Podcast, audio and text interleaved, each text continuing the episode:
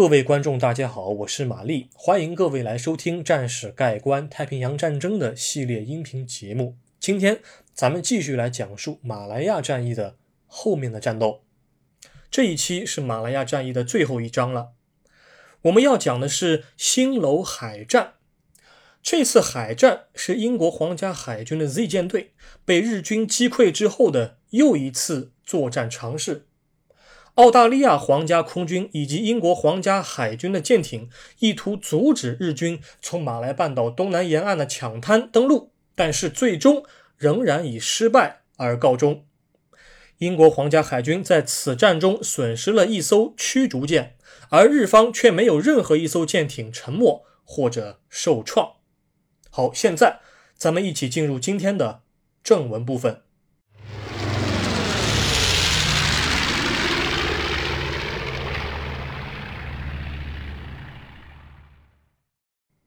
自损八百，杀敌八十，英联邦军队近乎自杀的海空作战。首先，咱们还是老样子，得知道新楼的具体位置。新楼呢，它是马来半岛柔佛州的一个沿海村庄，它的位置是在柔佛州的丰盛港的北面，纬度呢大致和我们之前所讲的金门记之战和金马市之战的爆发地点相近。只不过金门记和金马市的地区呢，这两个地区它是位于马来半岛的中部偏西的位置，而新楼则是紧贴着东部的沿岸。由于日军第十八师团并没有第五师团那样的好运气，所以他们在马来半岛东部沿岸的推进速度比第五师团和近卫师团稍慢一些。一九四二年一月二十一日，地面部队已经夺取了新楼这个村庄。只是日军无法正面突破南面的防线，因此日方需要使用两栖登陆部队做海上的迂回。那么类似的迂回行动其实是日军在马来作战当中的惯用战法。因为既然日方已经夺取了制海权，那么日方地面部队就可以等待登陆部队上岸之后，切断前方英联邦军队的后路。这样一来，正面推进的压力就会极大的被减缓了。为了让日军第十八师团更多的部队靠岸，日本帝国海军在一月二十日就从金兰湾派遣了两艘运输舰，意图运输第十八师团的剩余军队和足够的航空燃料来支援马来半岛的地面作战。给这两艘运输舰护航的是由海军少将桥本信太郎指挥的第一护卫队，旗舰为轻巡洋舰川内号，护航舰队包含驱逐舰。朝雾号、天雾号、西雾号、初雪号、吹雪号和白雪号，另外有扫雷舰、驱潜艇数艘。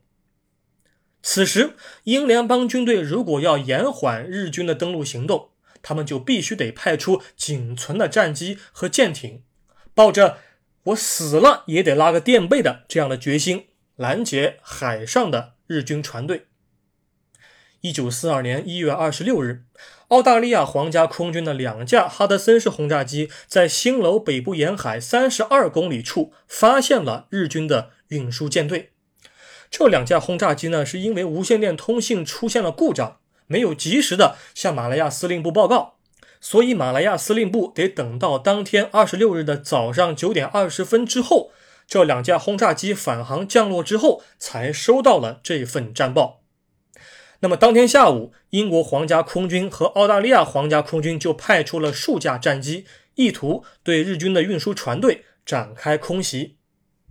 其中，装备角马式鱼雷轰炸机的英国皇家空军第三十六中队和第一百中队担任主力，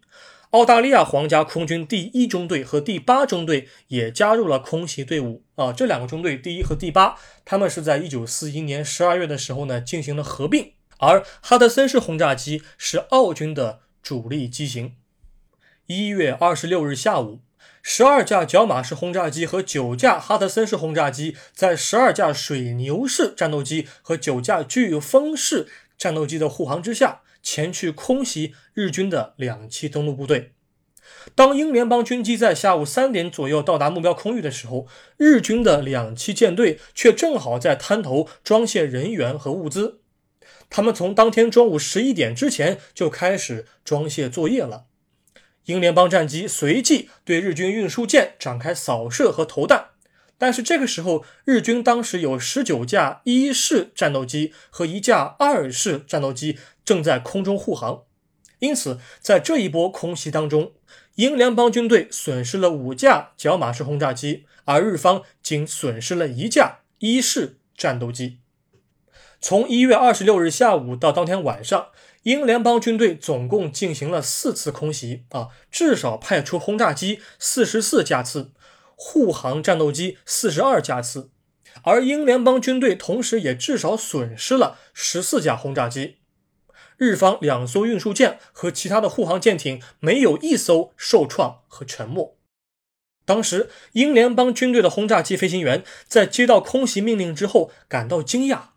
因为他们为了保存实力，之前都只允许飞行员进行夜间的侦察和空袭。但是以上四次空袭都是在大白天。之前我所讲的十二架角马式和九架哈德森式轰炸机，这波空袭还算是顺利的，因为护航战机及时的到达了现场。而第二波空袭，护航战机竟然迟到了；第三波空袭，护航战机都没有起飞；而第四波空袭，则是因为轰炸机来不及赶到空袭地点，中途。被迫取消了轰炸计划。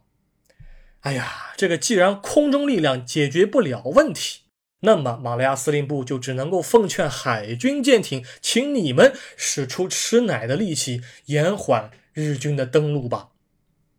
一月二十六日晚上，海军少将欧内斯特·斯普纳派出了新加坡海军基地战力仅存的两艘舰艇进行夜间的突袭任务。这两艘舰艇分别是英国皇家海军的驱逐舰“山奈特号”和澳大利亚皇家海军的驱逐舰“吸血鬼号”。啊，澳大利亚皇家海军的“吸血鬼号”曾经是给 Z 舰队护航的，并且拯救了许多的舰员。他们在一月二十六日四点半从新加坡基地出发，前往新楼附近海域。但是麻烦的是，当这两艘舰艇出航之后，日军第二十二航空战队的两架战机，他们就发现了这两艘驱逐舰的动向。不过，他们当时把驱逐舰认成了巡洋舰，这就使得日方开始过分的重视自身两栖舰队的安全。而另一方面，英联邦军队的两艘驱逐舰由于飞行员的错误报告。误认为日方只有两艘驱逐舰在夜间守卫他们的两栖运输舰队，那么这样就使得英联邦一方过分的轻视了日方的部署，双方的估计都不太准确。一月二十七日凌晨两点左右，原本月光澄澈的天空渐渐的被乌云所笼罩，海面变得黑沉沉的。两艘驱逐舰以十五节的速度向西南方向的新楼附近沿海接近。两点三十七分，他们发现了一艘日军驱逐舰，但是对方没有发现他们。于是，两艘舰艇保持原有航向和速度不变，继续的前行。三分钟之后，也就是两点四十分，他们发现了一艘日军的扫雷舰。驱逐舰“吸血鬼号”随即偷偷发射了两枚鱼雷，但是都没有命中，而且看起来这艘日军扫雷舰也没有发现自己。于是“吸血鬼号”便继续保持低调，往浅水区域继续搜寻运输舰的踪迹。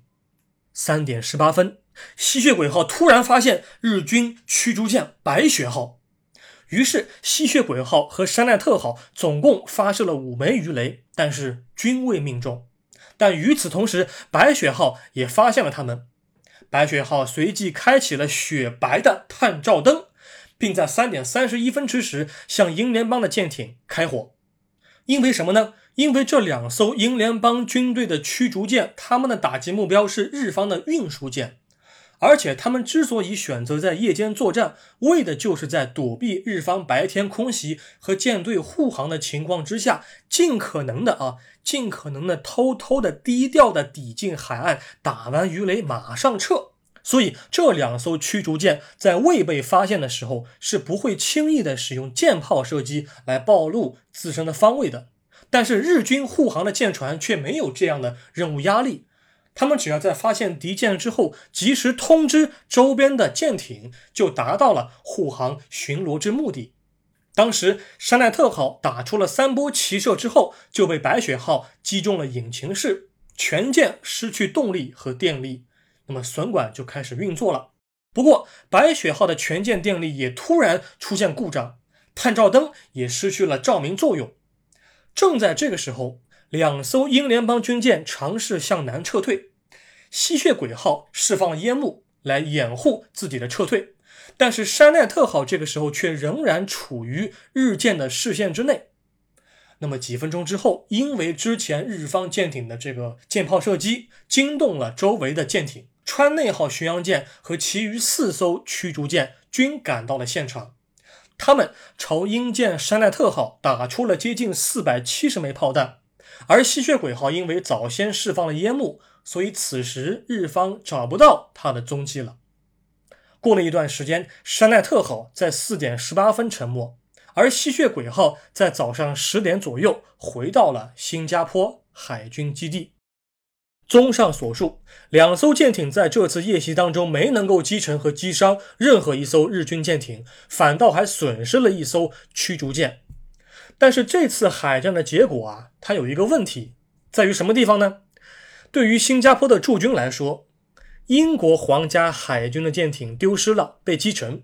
而澳大利亚皇家海军的舰艇毫发无伤，幸存了。这很难让人不引起怀疑呀。这是不是澳大利亚皇家海军临战逃跑，而英国皇家海军勇猛地做了自我牺牲呢？其实，英联邦军队之间的不和早就存在，而这次海战的结局似乎又进一步恶化了各国海军之间的紧张关系。此战之后，新加坡的驻军便失去了最后一次拖延日军南进的机会。虽然一月二十六号、二十七号两天，澳军的第十九步兵营他们在柔佛地区继续伏击日军的装甲部队，但是整场战役的失败是不可避免的。一九四二年一月三十一日，所有盟军部队撤出了马来半岛，而英联邦的工兵把柔佛州连接新加坡的柔佛长堤炸了一个大洞，切断了，暂时切断了日军地面部队南进的道路，而新加坡之战。也就离发生不远了。好，感谢您收听今天的音频节目。今天这期节目是马来亚战役的最后一期，我们将在下一期节目开始花三到四期的时间，把新加坡之战比较详细的讲述一遍。我们下一期再见。